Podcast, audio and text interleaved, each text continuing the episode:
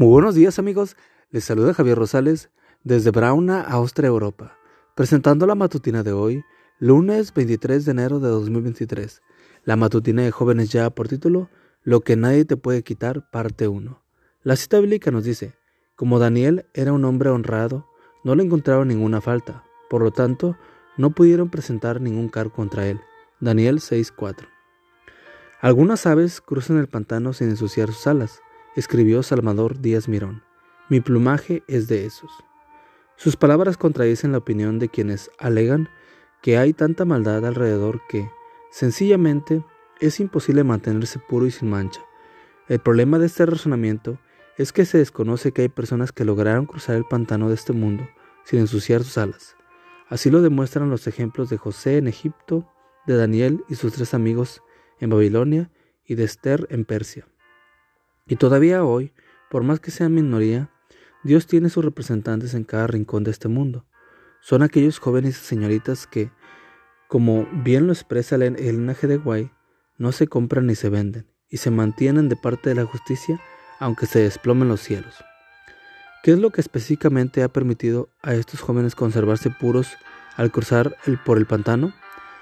Creo que el caso de Daniel y sus amigos ilustra bien la respuesta.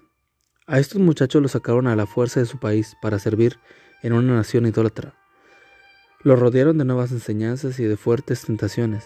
Les cambiaron sus nombres e incluso les modificaron la dieta alimentaria. En otras palabras, de manera abrupta y radical, se vieron arrojados a toda una red de circunstancias nuevas y adversas. Sin embargo, no se dieron al mal, ni en lo más mínimo. ¿Por qué? Porque no permitieron que las circunstancias externas cambiaran sus convicciones internas. Fuera de ellos existía la maldad propia de una corte corrupta e idólatra, pero dentro de ellos había un corazón puro y consagrado a Dios. ¿Cuál es la lección?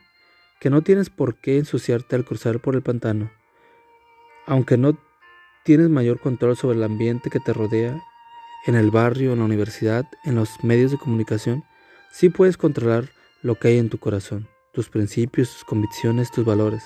La razón es muy sencilla. Lo que está en tu corazón nadie lo puede quitar. Padre Celestial, de la maldad reinante, ayúdame a conservar puro mi corazón.